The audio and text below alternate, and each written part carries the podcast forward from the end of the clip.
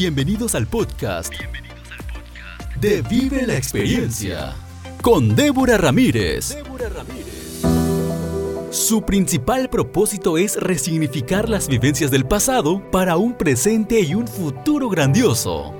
En el estudio del Pentateuco para mujeres, estudiarán los primeros cinco libros de la Biblia de una forma sencilla, entendible y práctica, que le añadirá valor a tu experiencia de vida.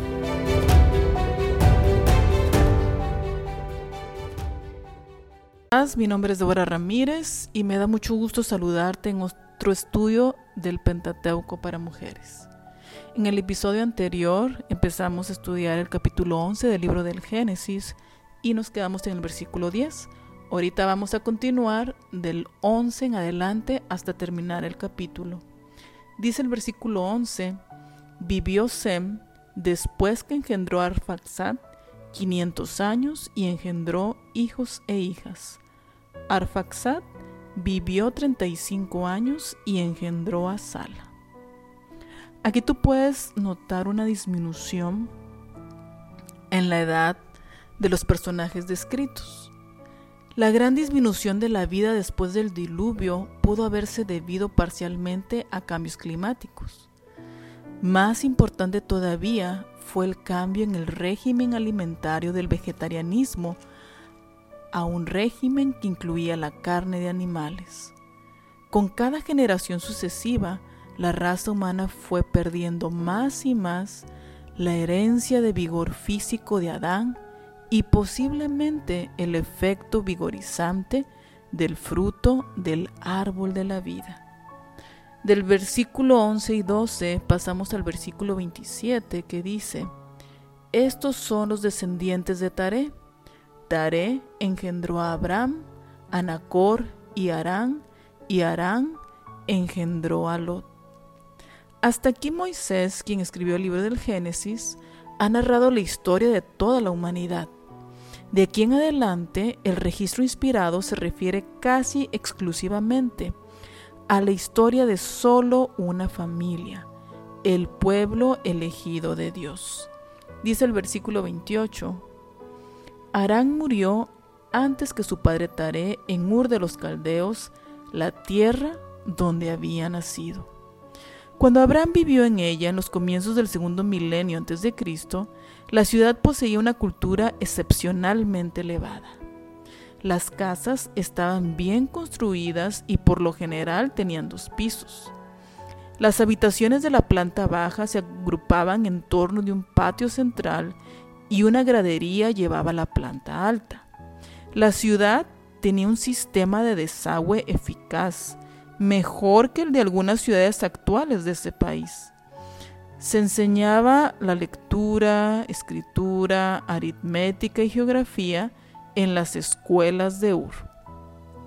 Algunas personas tildan a Abraham de nómada e ignorante. Él pasó su juventud en una ciudad de refinada cultura, siendo hijo de uno de sus ciudadanos acaudalados y sin duda era un hombre bien educado. También Abraham debe haber estado familiarizado con la vida religiosa de Ur, que era politeísta. Y es un milagro que la fe monoteísta de Abraham permaneciera intacta frente a las influencias paganas que lo rodeaban. Dice el versículo 31, tomó Taré a su hijo Abraham y a Lot, hijo de Arán, hijo de su hijo, y a Saraí su nuera, mujer de su hijo Abraham, y salió con ellos de Ur de los Caldeos para ir a la tierra de Canaán. Pero cuando llegaron a Arán, se quedaron allí. Las escrituras presentan claramente que Abraham fue aquel a quien Dios se le reveló en Ur de los Caldeos y no ataré como podría inferirse por este pasaje. Esteban dijo a sus oyentes que Abraham había salido de la Mesopotamia antes que morase en Aram en respuesta a una orden explícita que le dirigió Dios personalmente. Posteriormente, Dios le recordó a Abraham que él lo había sacado de Ur de los Caldeos, no de Aram. Llegamos a la conclusión de que Abraham fue llamado en dos etapas. La primera, mientras vivía en Ur, fue para que dejara su tribu ancestral, pero la segunda en Aram fue para que abandonara a sus parientes inmediatos, aún la casa de su padre. Cuando Abraham recibió el primer llamamiento, obedeció inmediatamente y dejó el antiguo ambiente para encontrar un nuevo hogar en el país que Dios le prometía proporcionarle. Debe haber tenido una influencia considerable sobre su padre Taré, sobre su hermano Nacor y su sobrino Lot, porque todos ellos eligieron acompañarle. Leemos el último versículo del capítulo 11 que dice, y fueron los días de Taré 205 años y murió Taré en Aram. No se dice cuánto tiempo vivió Taré en Aram, en vista que la proverbial prontitud de Abraham para obedecer a Dios parece muy poco probable que él hubiera permanecido en Aram durante muchos años, sabiendo que el Señor quería que fuera Canaán a no ser debido a la edad o enfermedad de su padre, es más probable que Tare se detuviera durante un tiempo cerca del río Balik para restablecerse, y no que la atracción de la zona lo hubiera inducido a olvidar su propósito. En tales circunstancias, la piedad filial habría mantenido a Abraham cuidando solícitamente de su padre. Todos habrían pues permanecido en Arán con el propósito de reanudar su marcha cuando se sanara. Cuando Tare murió, Abraham y Lot siguieron adelante con su plan original, pero otros miembros de la familia fueron cautivados por la fertilidad de la región y no estuvieron dispuestos a dejarla. Al igual que Moisés, algunos siglos después, Tare no entró en la tierra prometida Estamos obligados a recordar nuestra condición de peregrinos porque muchos de los fieles hijos de Dios mueren en su camino a la Canaán celestial. Sin embargo, lo grave de la muerte de Taré no fue nada en comparación con la decisión de Nacor de permanecer en Arán. Él y su familia, voluntariamente, se apartaron de las promesas de Dios, rehusando acompañar a Abraham hasta la tierra prometida.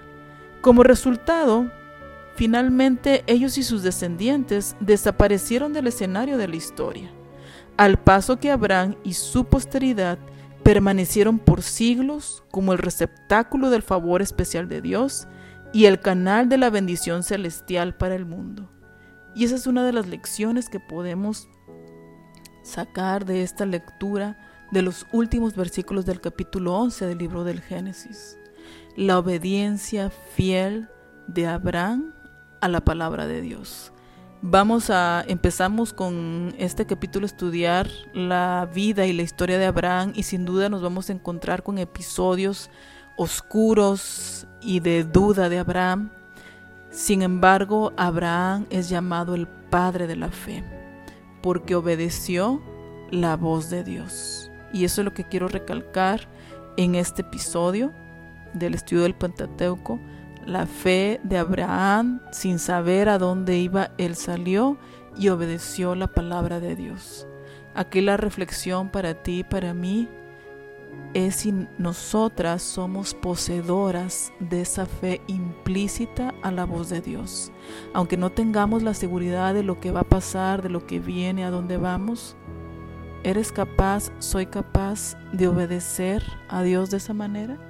Y yo sé que la capacidad no viene de nosotras mismas. Esa misma fe, esa misma capacidad nos la da Dios. Entonces es mi deseo y oración que podamos pedirle a Dios que nos dé esa fe de Abraham. Que Dios te bendiga y nos vemos en el próximo episodio. Has escuchado un episodio más del estudio del Pentateuco para mujeres y le has añadido esperanza a tu vida. Y recuerda, resignificar es darles otro sentido a las vivencias del pasado, para un presente y un futuro grandioso. Esa es la esperanza. Vive la experiencia.